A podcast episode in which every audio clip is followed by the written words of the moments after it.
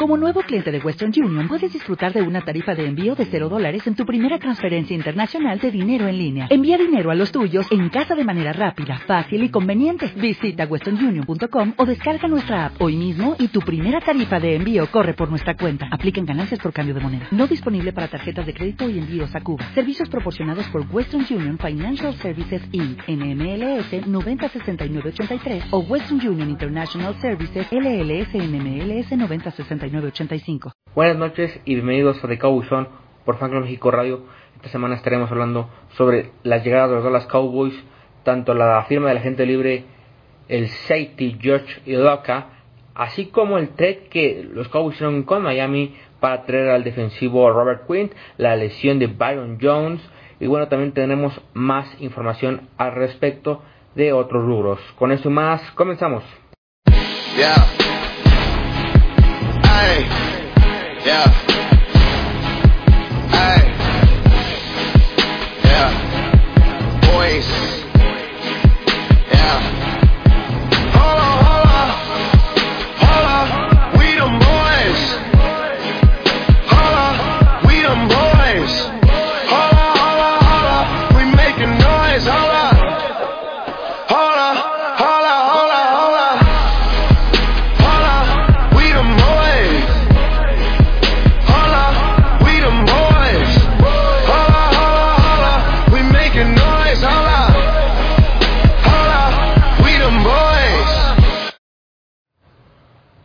Damos nuevamente la bienvenida aquí a The Cowboys Zone por Fanclo México Radio. Yo soy su servidor Alex Adán Cabrera y estamos en compañía de José Manuel Gutiérrez para traerles este programa hablando esta semana de toda la información, tanto llegadas de agencia libre como el trade que hicieron los Cowboys, lesiones por ahí. Es lo que vamos a estar comentando esta semana. Y bueno, comencemos con la firma del safety George Loca. Vamos a comenzar. ¿Cómo estás, Omar? ¿Qué tal, Adán? Buenas tardes.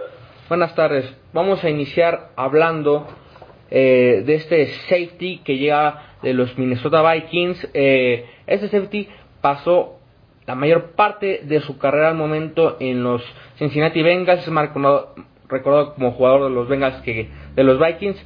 Pero bueno, vamos rápidamente con algunas de sus estadísticas. Bueno, el jugador tiene 7 años en la liga, estuvo 6 años en Cincinnati, en los cuales abrió 76 partidos, tuvo 9 intercepciones, defendió 32 pases, forzó 2 fumbles y recuperó 1. En total tuvo 346 tacleadas, 230 individuales, 116 con asistencia. En su último año con Minnesota únicamente fue titular en 3 partidos, de los cuales pues nada más logró forzar un fumble y 16 tacleadas totales, 14 individuales, 2 con asistencia. Esos fueron los números de este jugador que bueno, mide 1 metro 93 centímetros y pesa 102 kilos, tiene 28 años. Los Cowboys lo firmaron por un año y 930 mil dólares es el contrato, estaría impactando según eh, reportes 735 mil dólares para esta temporada, es lo que está en el momento de la información sobre el safety George Loca. Y te pregunto, Omar, ¿es George Loca el safety que los Cowboys necesitaban para reforzar su defensiva secundaria? Bueno, comentamos el programa pasado. y yo no consideraba una necesidad tan urgente si no era un jugador que fuera a dar un plus extra. Estábamos considerando a Berry y, bueno, anteriormente a Thomas. Eh, y la semana pasada te dije que, que si no era alguno de esos, pues no veía la razón de, de hacer el gasto. Pero bueno, no es el ideal. Creo que tiene con qué aportar. Eh, un punto a su favor es que, a diferencia de Berry, el historial de lesiones pues, no es mucho menor.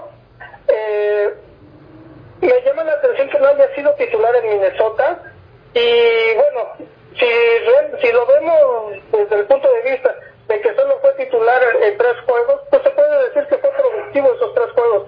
Y bueno, puede, puede tener un aporte en la secundaria de los Cowboys, pero no creo que sea el jugador que pueda proyectarla a ser una secundaria dominante con, como lo que habíamos pensado inicialmente. Bueno, en mi opinión pienso que George Loca viene a hacer una contratación eh, que no es necesaria como tal. Eh, no creo que sea el safety ideal en este momento para los Cowboys. No creo que eh, Loca pueda hacer diferencia, que es lo que estábamos eh, comentando la semana pasada. Necesitábamos un safety que hiciera diferencia en el equipo, en esta defensiva secundaria. Josh Loca no creo que la haga.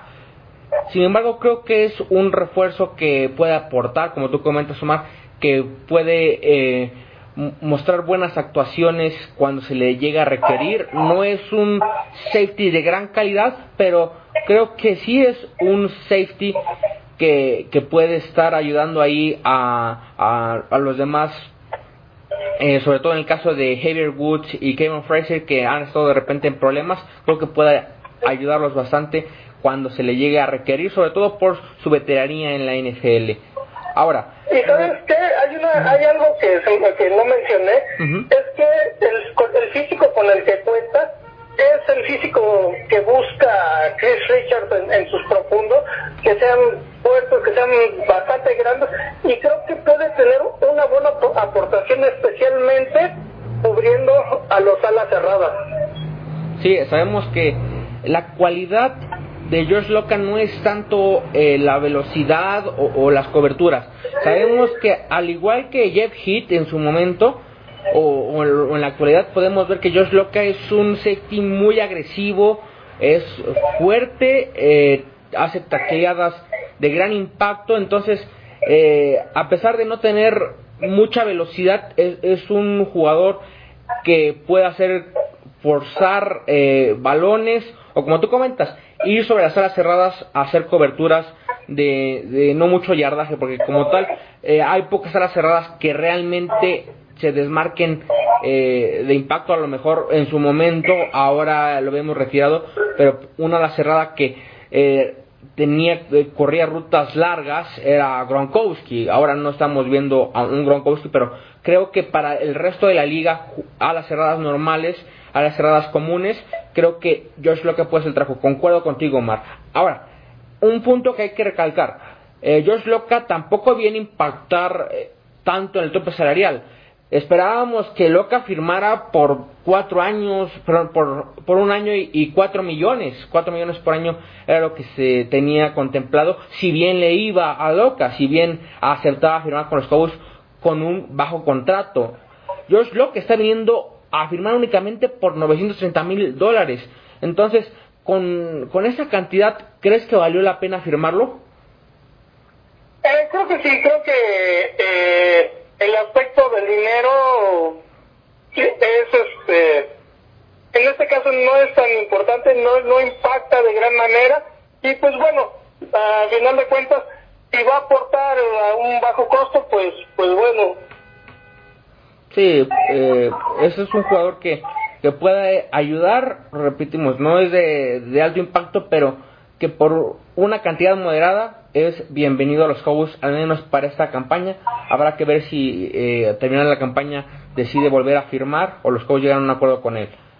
Ahora, eh, ¿cómo van a quedar los safeties con la llegada de, de Loca? Sabemos que eh, lo que manejaban anteriormente los Cowboys era que con el strong safety se manejaba Jeff Heath y con el free safety manejaban una rotación entre Kevin Fraser y Heavy Woods. ¿Cómo se va a manejar ahora con la llegada de este nuevo free safety? Eh, creo que Woods puede moverse al strong eh, en rotación con Heath y bueno, lo que va a quedar, estoy casi seguro que va a quedar como free. Mm, yo ahí sí voy a diferir creo que hemos visto más a, a de, de Strong. Me parecería más que se movería Kayvon de, Strong Safety, se quedaría Haber de Free y, y, obviamente George Locke se quedaría de titular. Ahora, ¿qué tanto los ves en rotación? ¿Ves a un George Locke de titular todo el partido o lo van a estar rotando como acostumbraron a hacer tanto con, con Jeff Heath como con Heber Woods?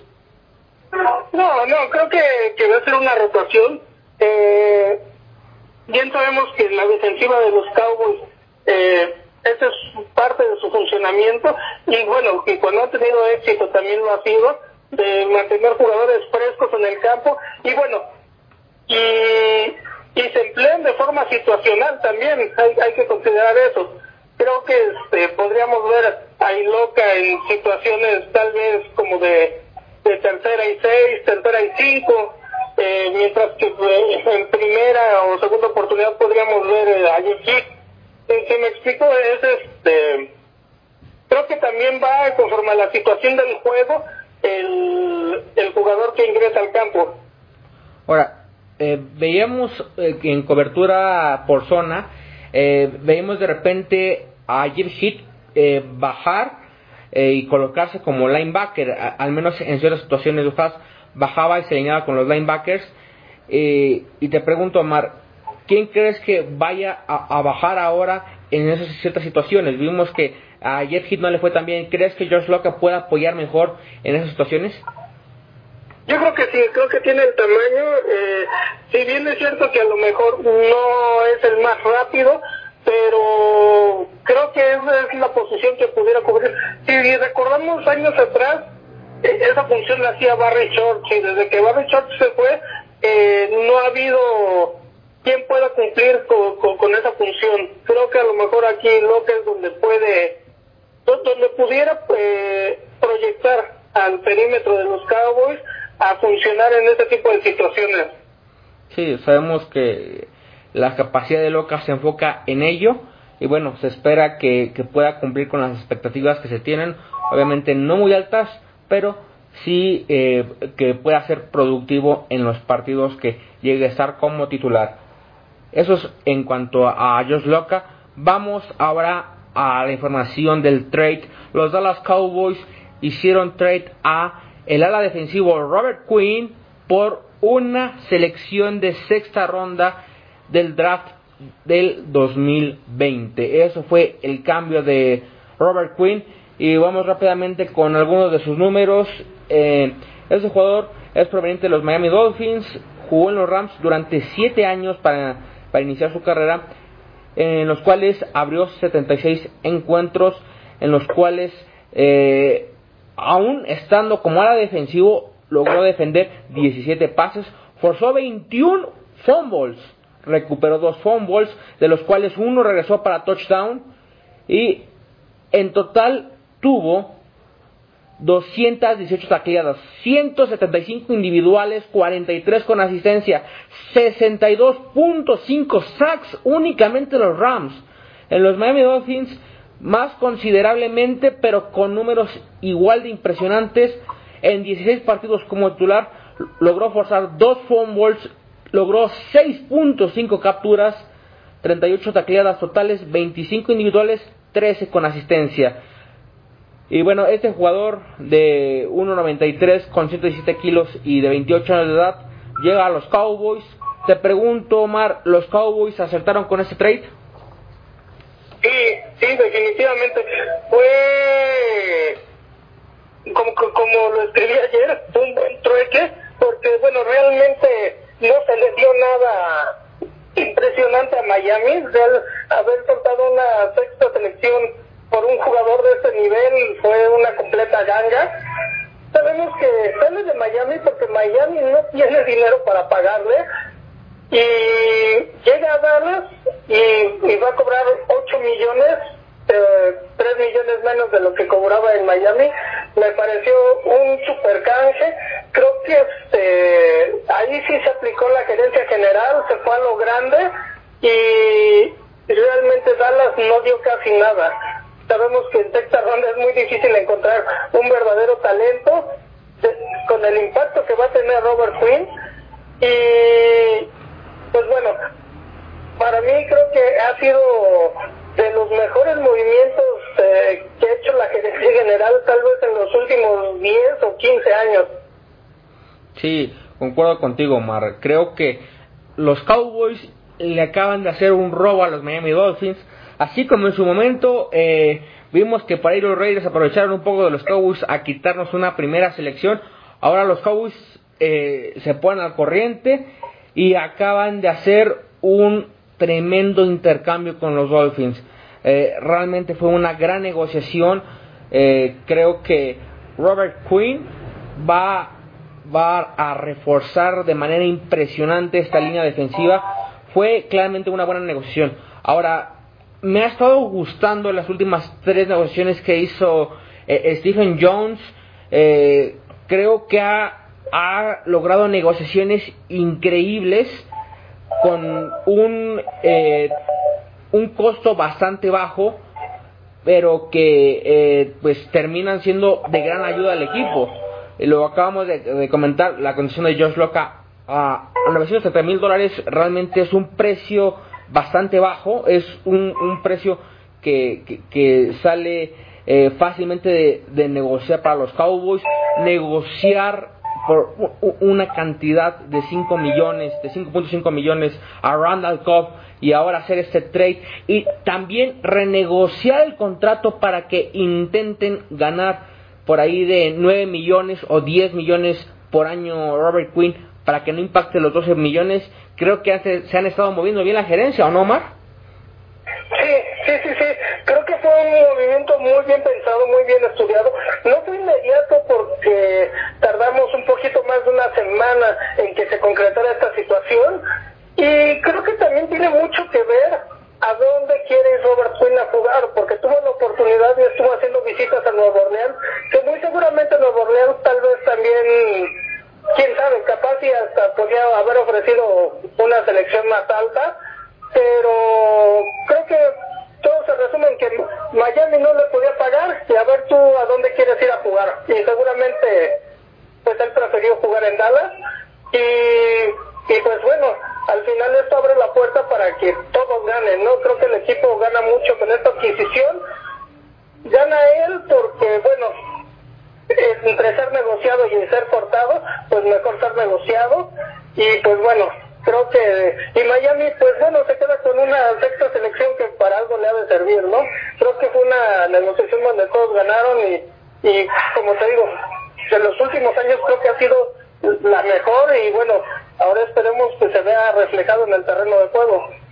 Bueno, realmente eh, los Miami Dolphins lo que ganan en ese intercambio no es tanto la, la selección de sexta ronda, sino que al, los Dolphins al no tener eh, el espacio salarial para pagarle a Quinn, eh, iban a tener la alternativa de que si no lo hacían trade lo tenían que cortar y, y no solamente era cortarlo, sino que además de no tener ningún beneficio de ello, iban a recibir el dinero muerto. Entonces eso les iba a impactar en, el tope salarial. Además, a, aún así, eh, aunque lo cortaran, les iba a estar afectando en el tope. Entonces, los Dolphins se movieron bien. El beneficio es liberar espacio más que recibir la, la selección de esta ronda.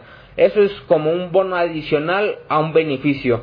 Eh, lo que sí, como tú comentas, Omar, sí sorprendió fue que no se haya negociado con, con Nueva Orleans. Creo que sí ahí influyó la decisión del mismo Robert Quinn, porque eh, fue raro de, de, que no hayan negociado primero con los Cowboys, después se hayan ido con Nueva Orleans y, no creo que haya sido por el tema de que Nueva Orleans haya ofertado menos que los Cowboys. Creo que eh, fue un movimiento bastante bueno el que se manejó tanto por el jugador como por los Dolphins para su beneficio, como para Dallas también para su beneficio. Ahora, con la llegada de Robert Quinn, te pregunto, Omar, ¿la línea defensiva de los Cowboys al momento es la mejor de la NFL? Bueno, antes de que inicie la temporada no podemos decir que, que, es la mejor, pero la verdad es que es una unidad que se muestra muy sólida, llena de talento, que si ya de por sí en 2018 hicieron un buen papel, con esta visión creo que se van a volver una línea defensiva muy peligrosa y, y creo que por fin los Cowboys después de muchísimos años van a tener una línea defensiva realmente de respeto. Ahora aquí, ojo, hay mucha gente y, y, leí muchos comentarios respecto a que ya tenemos a Quinn y si Lawrence no resuelve su situación, pues ya que, que se vaya, ¿no? Y creo que no, no es así. Creo que si llegó Quinn, debe estar también Lawrence para que la, para que la unidad completa sea imparable. Realmente no se trata de me deshago de uno y, y que llegue otro. ¿Por qué? Porque vamos a volver a lo mismo. De nada sirve tener solamente una parte fuerte, necesitas toda la línea fuerte y es indispensable que se resuelva la situación contractual de Loren para que entonces sí podamos decir que, que puede aspirar a ser una de las mejores líneas defensivas de la liga. Sí, y, y de hecho eh, es algo que ya estaba presupuestando ver con, con David Irving en su momento. Eh, yo creo que de no haber sido por tanta suspensión, por las lesiones, por la indisciplina del jugador, yo creo que se pudo haber tenido una buena línea defensiva con una dupla. Ahora, eh, no, no se tuvo en ese momento y los Cowboys que- creo que es lo que están intentando hacer, tener esa dupla de DeMarcus Lawrence y, y un jugador de calidad que en su momento fue David Irving, pero obviamente no cumplió por las expectativas con la indisciplina. ¿O tú qué opinas, Omar? Sí, eh, nunca se pudo conjuntar tanto con Randy Gregory como con eh, David Irving. Creo que se, se hizo el intento de mantener esa unidad funcionando de, de buena forma, con un talento increíble ambos, pero desgraciadamente inconsistentes en sus decisiones y, y con cosas extradeportivas que terminaron afectando al equipo, como son las suspensiones o simplemente el hecho de que Irving pues no se presentaba, ¿no? Sí, fue eh, una situación complicada para los Cowboys con este defensivo.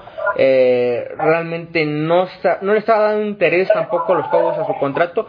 Y creo que entre que los Cowboys no le daban interés y David Irving se estaba hartando de, no firmar con los Cowboys a una extensión multianual a un gran contrato, creo que ahí fue donde se rompieron partes, que los Cowboys lo etiquetaron eh, con eh, la etiqueta de hechos eh, reservados por 2.9 millones, eh, que era como restrictiva por así decirlo. Eh, los Cowboys están pidiendo una selección de segunda ronda por él. Y bueno, David Irving al parecer no le pareció y bajo ello y que no le estaban tomando demasiado interés, creo que ahí fue el rompimiento de los Dallas. Eh, la negociación desde ahí creo que viene toda esta incertidumbre con David Irving. ¿Tú qué opinas, Omar? Eh, sí, efectivamente, creo que ahí es donde se da el, total rompimiento. Pero aparte, Irving no es un jugador que garantice nada. Sabemos del gran talento, la gran capacidad que tiene, pero no es una garantía de que va a estar con el equipo. Simplemente un día se enoja y decide no estar y no va a estar. Eh, creo que aquí, además de todo, por el eh, David Irving tiene potencial. Sin embargo, Quinn ya es un jugador que, que ha demostrado y está demostrando y aparte es un profesional que, que está en el equipo. Creo que Dallas sale ganando con Quinn y, y, bueno, finalmente David Irving nos hubiera gustado ver su máximo desarrollo en Dallas, pero pues su conducta y su y, y todos los actos que tuvo en detrimento de él y del equipo, pues finalmente pasa factura y yo creo que pues ya será el fin de la de la relación. Sí, desgraciadamente no cumplió con las expectativas para ser un jugador en la NFL. Eh, él prefirió eh, tomar la, la decisión de, eh, pues, fumar sus, sus drogas. Prefirió eh, irse a la adicción que a su carrera, que a, a, su a desarrollar, su máximo potencial, como tú comentas, Omar. Prefirió otras cosas eh, y bueno, se toma esa decisión. Ahora tenemos a Robert Quinn. Y bueno, respondiendo tantito la, la pregunta que, que comentaba, eh, creo yo que eh, los Cowboys en este momento, eh, lo voy a decir de esta forma, creo que sí tienen la mejor línea defensiva de toda la NFL, pero aunque me escuche una frase tal vez un poco por ahí futbolero, los partidos hay que jugarlos. Creo que eh, eh, los partidos que, que van a jugar los Cowboys tienen que, que demostrar si realmente son esta línea defensiva tan imponente que demuestran en este momento en el roster. Creo que en cuanto a plantel, en cuanto a defensivos, se tiene la mejor línea defensiva de toda la liga. Falta que lo demuestre, falta que con las actuaciones, con los números, demuestren que realmente son esa línea defensiva tan imponente. Y, y bueno, nada más para eh, comentar eh, sobre Robert Quinn, el contrato. Eh, ¿Cuál crees que es el contrato que se debería negociar con Robert Quinn, ya sea por este año o multianual? ¿Deberían ser 12 millones, 10 millones, 8 millones? ¿Cuál crees que deba ser el contrato que deban negociar los Cowboys con Robert Quinn? Bueno, creo que es un poquito prematuro, dado que está en la situación contractual de Lawrence. Eh, vienen varias renovaciones que seguramente habrá para el próximo año y creo que se tienen que, administrar, pero si da resultado este año, yo creo que valdría mucho la pena, tal vez hasta, hasta un contrato multianual de cuatro años por un salario aproximado de entre 10 y 12 millones, y de acuerdo a como quede ahora sí que la matemática con, con las nuevas con las renovaciones para el próximo año, ¿no? Eh, que creo que eh, para el próximo año va a haber eh, un poco más de, de 100 millones libres y pero pues, de todos modos hay que ver cómo se va a repartir porque hay contratos que van a ser pesados.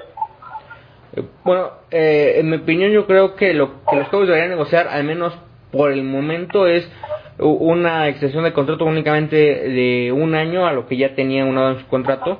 Eh, negociar tal vez por eh, dos años y 21 millones, que en este año eh, sean 8 millones de impacto y el próximo año se impacten 13 millones, creo que es lo mejor que podrían hacer en lo que Robert Quinn primero se acopla al equipo y también en ver si realmente va a demostrar la calidad que ha demostrado tanto en los Dolphins como en los Rams. ¿O tú qué opinas de- del contrato que acabo de mencionar, Omar? Sí, creo que es un contrato adecuado a la calidad del jugador, no me parece tan elevado y creo que está más en las posibilidades del equipo que bueno ha tenido una buena administración estos últimos años y, y eso también ha permitido que, se pudiese llegar a dar una situación de eso.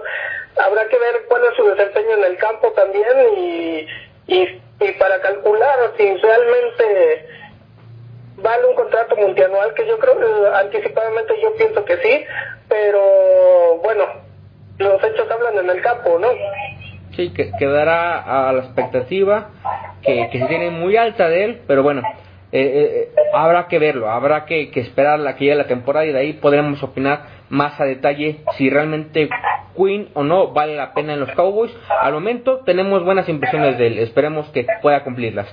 Y ahora vamos a hacer un enlace directamente desde España para hablar con nuestro querido amigo y especialista en el arbitraje de NFL, César Garrido, quien nos estará platicando sobre estos cambios de regla que han ido eh, eh, manejándose en la actualidad.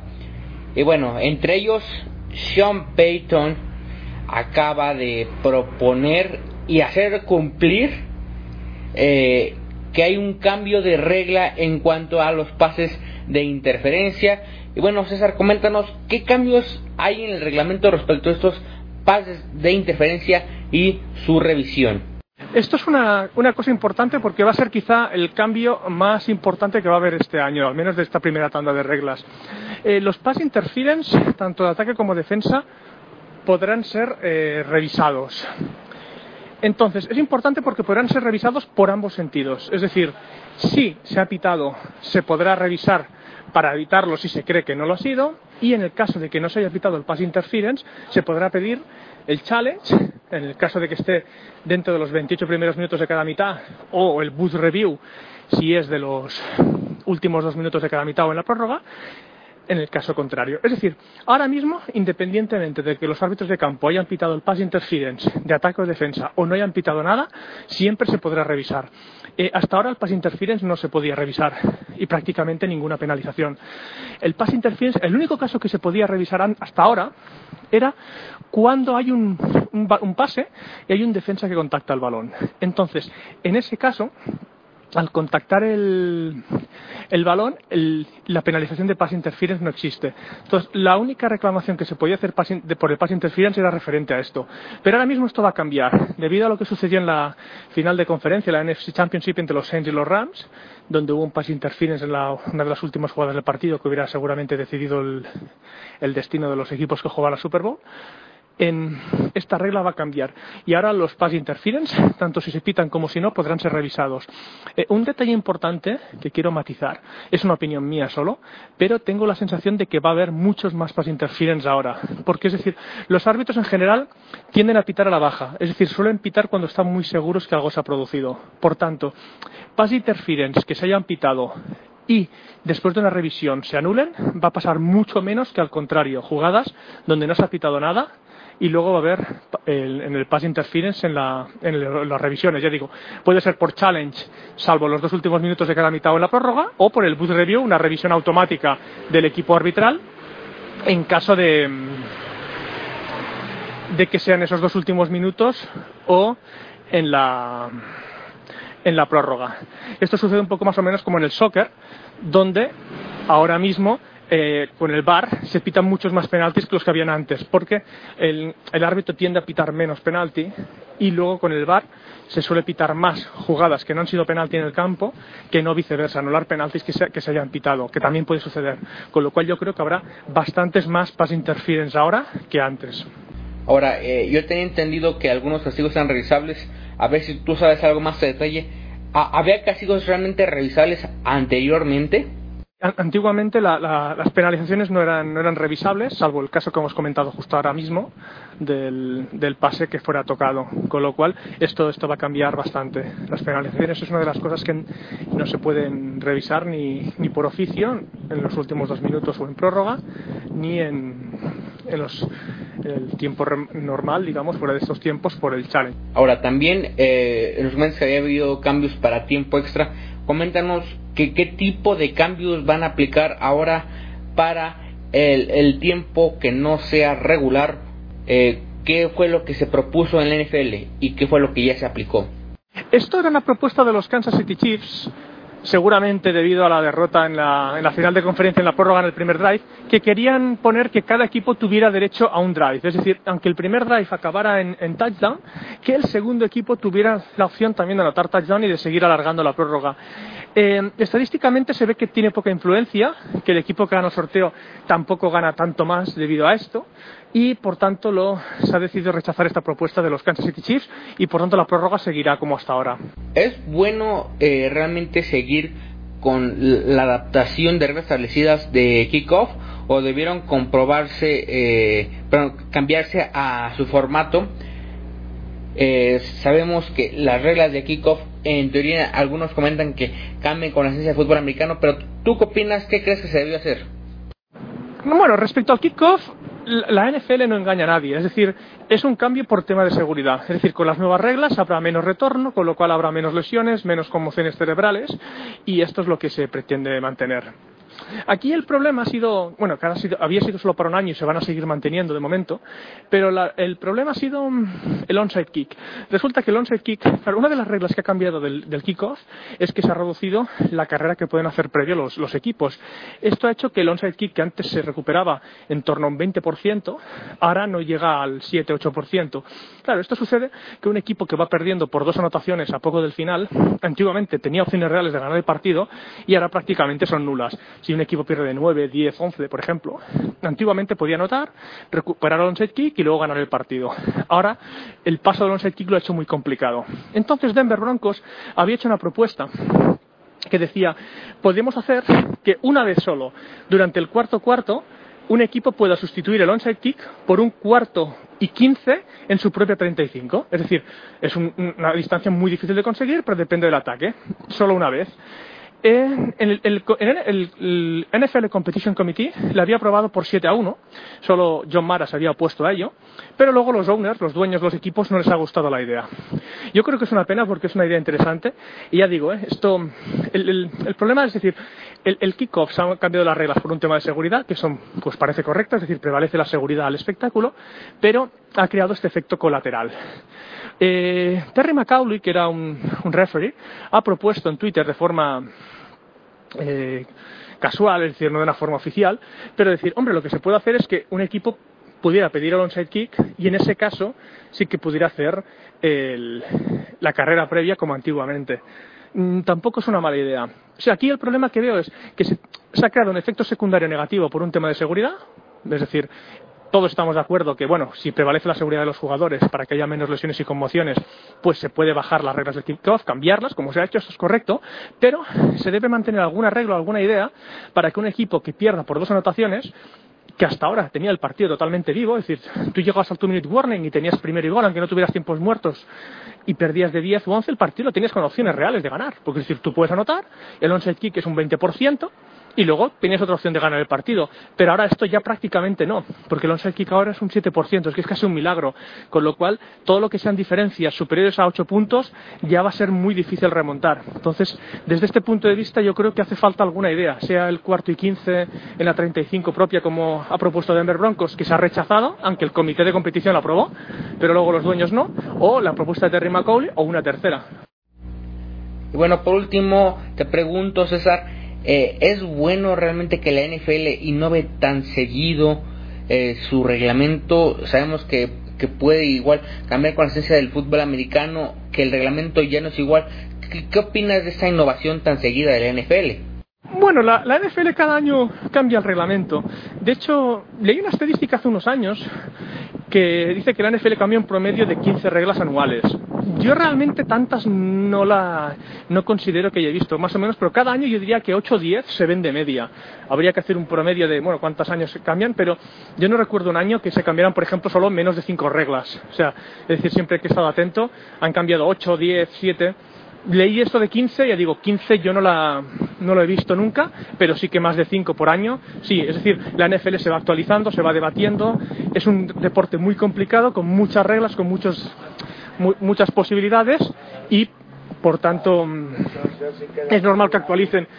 O sea, no es un deporte tan estático como el soccer o el fútbol tradicional, donde se cambian reglas muy, muy a cuentagotas que por cierto ahí también van a cambiar reglas ahora, es decir, por ejemplo el penalti no podrá tener rechace, ¿no? Es decir, habrá también analogías, pero el fútbol mientras cambia una regla o dos cada mucho tiempo, en el fútbol americano se cambian reglas cada año y bastantes. Pues muchas gracias por estar aquí con nosotros. Eh, bueno, ya hablamos un poquito de lo que era eh, el contrato de, de Robert Quinn y ese trade que se hizo. También por ahí escuchamos eh, a César Garrido, que nos explicó un poco los cambios de reglamento en la NFL con, con lo del blindside block, con lo de la regla de desafiar los castigos de interferencia de pase. Ya nos comentó un poco de ello. Vamos a seguir hablando de los Cowboys y vamos a pasar al contrato de, de Marcus Lawrence. Eh, hay eh, muchos rumores de las negociaciones que hicieron con él. La oferta, al menos que yo tengo informado que se hizo, fue de 6 años y 120 millones de dólares. Eh, fue lo que se negoció, 20 millones por año con, con Marcus Lawrence. Eh, hay algunas variaciones por ahí en, en, otras fuentes, pero bueno, es la información que al momento yo les estoy manejando. Eh, se dice que de Marcus Lawrence no ha estado tal cantidad, entonces bueno, ha sido por el momento un problema. Eh, te pregunto, Omar, al menos con el contrato que acabo de mencionar yo, ¿los Cowboys hicieron bien al ofertar tal cantidad por DeMarcus Lawrence? Eh, sí, creo que la oferta es buena. Eh, tal vez no es tan no es tan lejana tampoco a, a, a las pretensiones de Lawrence, es este, bastante cercano, no hay una diferencia significativa.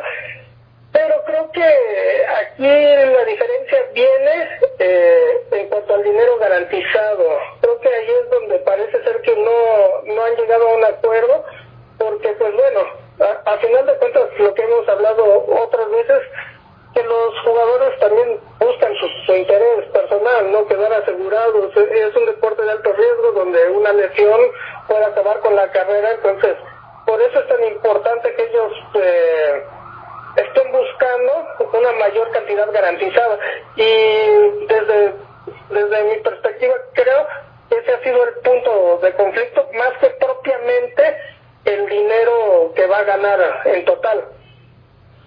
Sí, bueno, yo creo que como tal, eh, la oferta que están haciendo los Cowboys, para ser sincero, a mí se me hace elevada. Y yo creo que tal vez se pueda negociar algo en cuanto a dinero garantizado con, con Marcus Lawrence, algo diferente, pero por el momento se me hace un poco alta. Eh, eso no tanto por lo que pueda valer Lawrence, creo que Lawrence vale esos 20 millones sin duda alguna. El problema va a ser que todavía hay que pagarle su contrato multianual a Ezekiel Elliott. Todavía, eh, si los Cowboys están planeando que Dak Prescott sea su cara futuro, tienen que pagarle un contrato también multianual y, y, y, de una gran cantidad de impacto en torta salarial. Entonces, yo creo que es un poco alta la cantidad, eh, más que nada para los otros contratos que se van a negociar. ¿Tú qué opinas, Omar, sobre las los demás contrataciones aunado a esta eh, oferta que son los Cowboys de 20 millones por año? Eh, creo que el próximo año no, no va a haber problema, a pesar de que vienen contrataciones fuertes. Eh, va a quedar un buen espacio en el tope salarial, pero bueno, finalmente no solamente se tiene que proyectar al próximo año, sino por lo menos eh, a los siguientes seis es lo que se pretende el contrato multianual. Eh, creo que si Dallas está ofertando eso es porque creen que puede sostenerlo durante ese periodo de tiempo y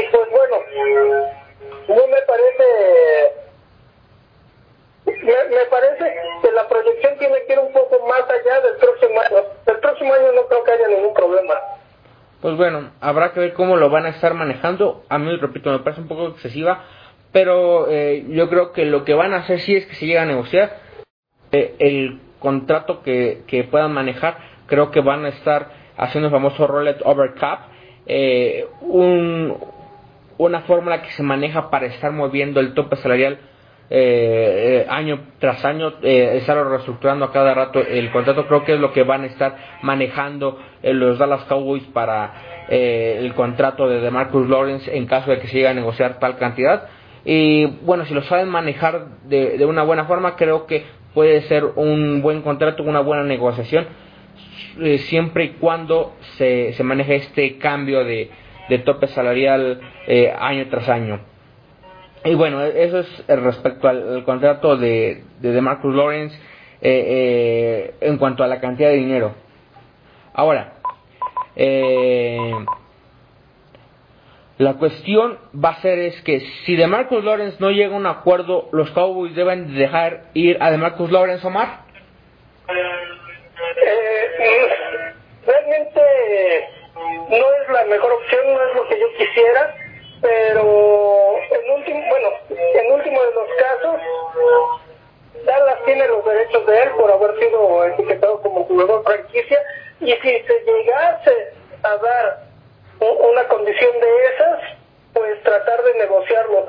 No es lo que no es lo que quisiéramos, para mí no es la solución ideal, eh, pero si en determinado momento se pone en su posición de que él no va a jugar bajo la etiqueta de franquicia, eh, pues tratar de negociarlo con algún equipo que pueda pagar las pretensiones y hacer lo mismo que hizo Robert Quinn con nosotros, pero pues nosotros hacérselo a otro equipo.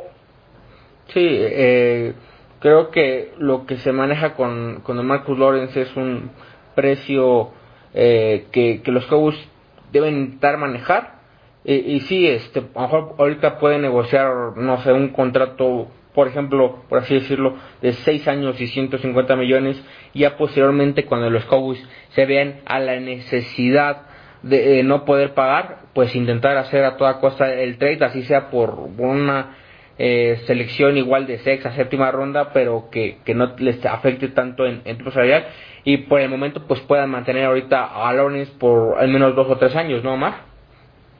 Así es, sí, así es, en algún momento eh, podría llegar a darse esa situación que como repito, no es lo que quisiéramos, nosotros quisiéramos ver a Lawrence terminar su carrera en Dallas y, y pues bueno, pero así es parte del negocio y si en algún momento llegase a ser necesario, pues buscar la la negociación de tal manera de que, bueno, al menos Dallas pueda sacar algo por ello.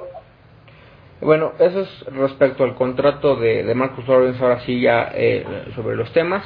Vamos a pasar ahora a la lesión del esquinero Byron Jones, que bueno, eh, según Byron ya él sufría una lesión de cadera desde el 2018, se programó para el día 27 de marzo una cirugía, eh, aceptó este procedimiento y bueno, ahora está en rehabilitación esperando a la temporada del 2019.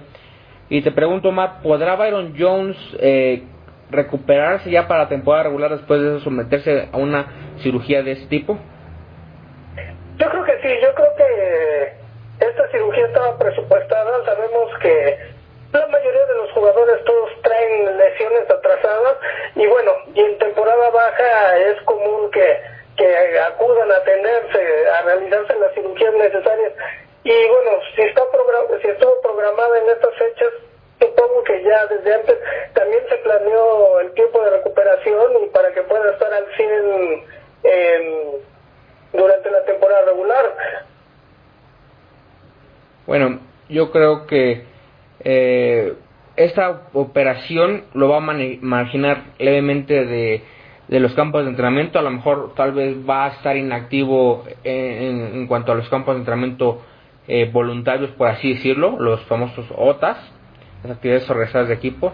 Eh, creo que va a estar ahí batallando un poco Byron Jones, pero creo que va a estar listo para la temporada regular. Al menos esos son los indicios que han manejado al momento los Dallas Cowboys. Ahora, eh, en caso de, de, tener complicaciones con ahí, con Byron, eh, los Cowboys ya deben de estar pensando en ir ya sea en la agencia libre o al menos en el draft, no urgentemente, pero sí por alguna selección de esquinero Omar. Eh, no, yo creo que lo, ideal es eh, estar preparando el contrato multianual. Eh, no creo que sea prioridad que al menos el próximo draft se, busque un, un corner de, su calidad. Eh, creo que la mejor opción es buscar también en la agencia libre, puede puede encontrarse alguien que pueda dar profundidad con, con calidad sin necesidad de empeñar una ronda alta en ahora sí que en otro jugador teniéndolo a él, sino hasta tal vez dentro de dos o tres años cuando se proyecte que en algún momento que en algún momento tendrá que irse ya sea que se retire o que ya no se le renove su contrato o lo que sea. Pero para ese entonces ya hubo un jugador que estuvo desarrollándose detrás de él que es algo que Dallas no ha hecho con frecuencia en ciertas posiciones claves sí concuerdo contigo Omar creo que que sí lo con los Cowboys sí deben de de ir por eh, una selección probablemente de baja ronda, tal vez una sexta, séptima ronda por ahí, no una ronda muy alta, pero sí reforzar tal vez por ahí la posición de esquinero. Y, y eso es más independiente de la lesión de Byron Jones. Yo creo que los Cowboys necesitan por ahí un esquinero que, que los pueda estar apoyando en caso de, de alguna lesión.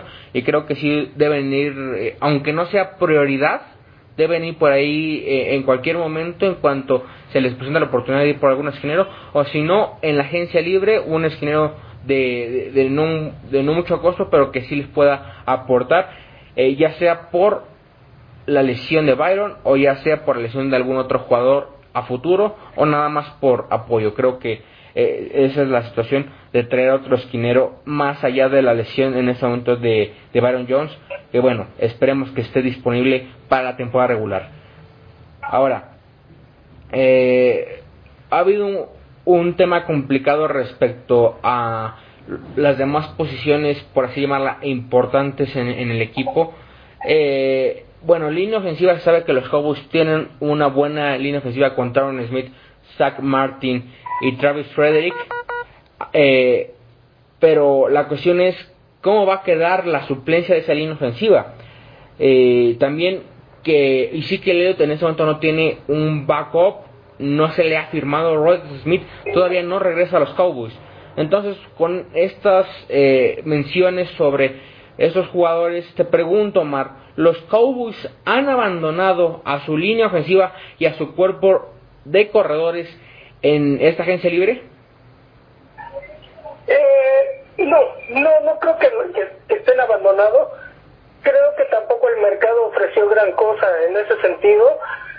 Eh, hay profundidad en la línea ofensiva, no hay tanto desarrollo, pero hay, pero ah, hay jugadores, hay talento. Eh, también hay que considerar que han sido poco requeridos porque durante la estancia tanto de Tyron Smith como de Zach Martin como de Travis Frederick, cuando, bueno, Frederick salvo este último año que, que, se, que se diagnosticó con el síndrome de Guillain Barrett, eh, no, no, no son jugadores que den oportunidad con su calidad y con su constancia y su durabilidad a que otros jugadores puedan eh, ingresar en algún momento al campo. Entonces, Creo que por eso no se ha visto a, a más linieros ofensivos, porque bueno, no, no, no han jugado. Y creo que el, único eslabón que quedaba por ahí un poco pendiente era la posición del guardia izquierdo, que finalmente lo terminó cubriendo bien el Xavier Suafilo. Vimos, a, tuvimos la oportunidad de ver a Joe Looney, que originalmente puede ser gar o centro. Lo vimos vi- eh, actuando de, una manera adecuada, tuvo, tuvo una buena temporada y pues bueno, claro, no está al nivel y calidad de Travis Frederick, pero, pero cumple bastante bien, yo creo que superó las expectativas de muchos y creo que la línea ofensiva es una unidad que está completa ahorita, Me- a mi parecer el único pendiente que, que pudiera tenerse de momento, au- eh, ya una vez que se cubrió el guard izquierdo, es un buen swing tackle. Que bueno, se espera que Cameron Fleming sea el que cumple esa función, pero a muchos no nos ha terminado de convencer. Pero es, pero la, la unidad en sí como tal creo que está completa y solamente falta ahí algunos pequeños detalles como es esa situación del tackle. Entonces por eso no creo que esté abandonada la, la unidad. Muy probablemente eh, en el draft, eh, en tercera o cuarta ronda, se puede encontrar un liniero de calidad que, que con miras a desarrollo pueda cubrir esas funciones. Y en cuanto a los corredores, pienso que, que es la misma situación. Eh, Ezekiel Elliott ya demostró la, for- eh, la durabilidad que tiene, la capacidad para jugar eh, aun cuando ha tenido algunas lesiones. Y bueno, t- toda la ofensiva está puesta en él y creo que si se busca un backup mm, puede llegar en el draft incluso hasta en quinta o sexta ronda. Bueno, en mi opinión respecto a la línea ofensiva, yo creo que eh, hace falta más que nada un eh, un tackle derecho. A mí no me convenció bastante lo del Lyle Collins, que bueno, estuvo inconstante en la temporada. Me parece que respecto a Cameron Fleming, pues como tal, yo no le he visto desarrollo eh, en la NFL. En los lugares que ha estado jugando, no, no he visto una buena actuación. Dudo mucho que lo haga en Dallas, pero bueno, lo han intentado mantener en el proyecto a ver si Marco Lombo lo puede desarrollar. Esperamos que pueda ser así. Eh, Conor Williams a mí no me convenció, pero es un novato y sabemos que eh, en su primer año no necesariamente tiene que cumplir con las expectativas. Se espera que para su segundo año sí pueda eh, jugar mucho mejor de lo que lo vimos en esta primera temporada. Entonces, si vamos a que va a haber buen desarrollo tanto eh, de Cameron Fleming como de Connor Williams y que se tiene se va a mantener a Javier Suafilo, creo que se tiene una buena línea ofensiva. Creo que se ha abandonado más que nada el, el tackle derecho porque como tal no no hay mucho que, que mencionar respecto a esa posición y, y también creo que en caso de que se llegara a lesionar ya sea eh, Heber Suafilo o por ahí eh, se hubieran lesionado Conor Williams también con eh, las lesiones que llega a tener al momento Zach Martin. Creo que hacen falta más guardias creo que eso es algo que se ha abandonado. Y bueno habrá que ver si los Cowboys deciden por lo menos llenarlo para el draft. Eh, en cuanto a cuerpo de corredores creo que si los Cowboys no hacen la negociación otra vez con Rod Smith, creo que se van a meter en un verdadero lío. Porque hay algo que ha estado pasando muy frecuentemente en Dallas. Es, llegas con la presentación de tu equipo titular y se ve muy bonito. Llegas y, parece que el equipo va a poder ganar el Super Bowl. Eh, Eso es lo que se tiene al momento en la presentación. Pero te- eh, avanza la campaña regular, se empiezan a lesionar. ¿Y qué pasa? Cuando llegan las lesiones a juegos importantes, ¿Cuáles son las excusas para perder? Ah, es que tal jugador estaba lesionado y, el suplente no era muy bueno y, por ello perdimos. Llegan a la postemporada, ah, es perdimos a este jugador y, y por ello también eh, eh, perdimos. Ah, es que tuvimos estas fallas y por ello perdimos. Y bajo esas circunstancias se excusan al menos Jason Garrett, eh, en seguir, seguir en el puesto porque no han sabido mantener la suplencia, porque no han hecho cambios importantes y que puedan realmente hacer impacto pese a tener, eh, pues estar jugadores en la banca. Repito, los jugadores que se llegan a estar en la banca no se tienen nada más para estarlos ahí paseando de partido a partido. Se deben de tener para utilizarlos en cualquier momento cuando llegue la situación adecuada. Cuando lleguen las lesiones es cuando empieza eh, el jugador suplente a estar activo. Es cuando se le llega a requerir para partidos importantes en caso de que llegue a faltar algún jugador cosa que no pasa en Dallas. No se le pone prioridad a la suplencia, se pone únicamente prioridad al equipo titular. Y lo vemos ahorita con Ezekiel Elliott. Tal vez el Elliott esté brillando y tenga durabilidad, pero donde por exceso de acarreos en algún momento lo lleguen a lesionar por un mal golpe, llegue a quedar conmocionado, en ese momento van a sufrir los Cowboys porque no tienen un buen reemplazo de corredor. Creo que los Cowboys deben buscar inmediatamente a Rod Smith o a un corredor de su misma calidad que tampoco les impacte bastante en el tope salarial para poder manejar bien ese juego terrestre y no estar sufriendo tanto también en la línea ofensiva como en el cuerpo de corredores. Deben buscar jugadores que realmente tengan calidad para suplir. Porque cuando llegan los juegos de temporada regular y empiezan las lesiones, se podrá ver muy bonito el equipo al principio de campaña, pero conforme avanza la temporada regular, empiezan los problemas, se excusan las lesiones y creo que por ahí no va la situación. Al menos es mi forma de pensar. Y bueno, eh, eso es respecto a, a la agencia libre.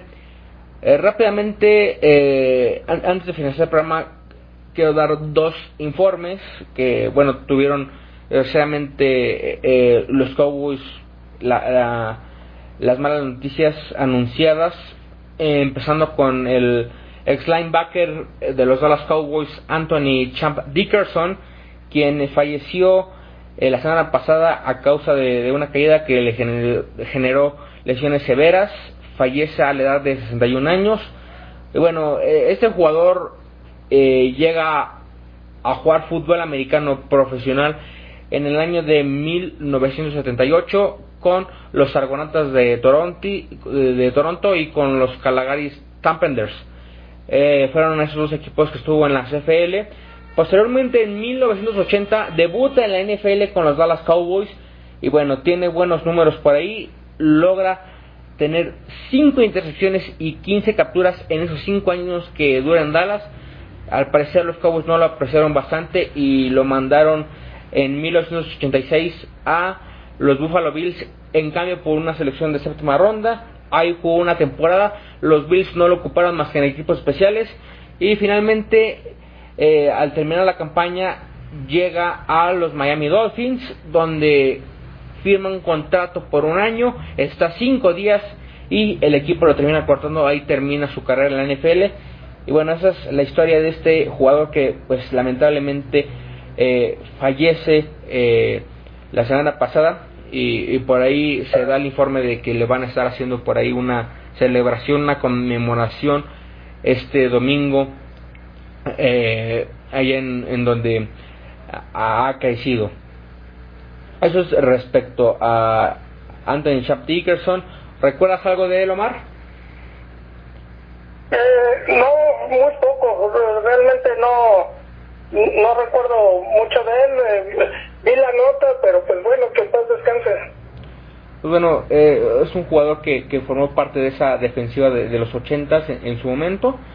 Eh, otra de las noticias también que, que nos ha eh, helado la sangre es sobre Michael Irving, que bueno, comenta estar muy asustado en, mediante su cuenta de Instagram, que está en el hospital Ronald Reagan en Los Ángeles, California, está sometiendo a estudios eh, se sometió a una biopsia eh, debido a que ha tenido problemas de garganta los últimos dos meses. Eh, él lo que tiene miedo es que tenga cáncer de garganta porque su padre lo, padeció y de eso falleció en el pasado. Entonces creo que eso es la, la cuestión por la cual ha, este, se ha hecho tanta difusión de, de ese problema de, de, Michael Irving que ha publicado por el miedo que llega a sentir. Y bueno, ¿recuerdas algo de, de, su, de su infancia con, con Michael Irving? Habló bastante de ella en el diario de voces que eh, llegó a escribir. Sí, bueno, no fue una infancia fácil entre muchísimos hermanos. Realmente, eh, eh, pues fueron, fueron muy pobres y, pues bueno, él se refugió eh, en el deporte propiamente para, para salir de ello. Y, pues bueno, aquí lo, lo importante no, no está confirmado todavía, sin embargo, se vio en necesidad de, de acudir a estos análisis desde hace algún tiempo perdió la voz y hasta el momento lo que se sabe es que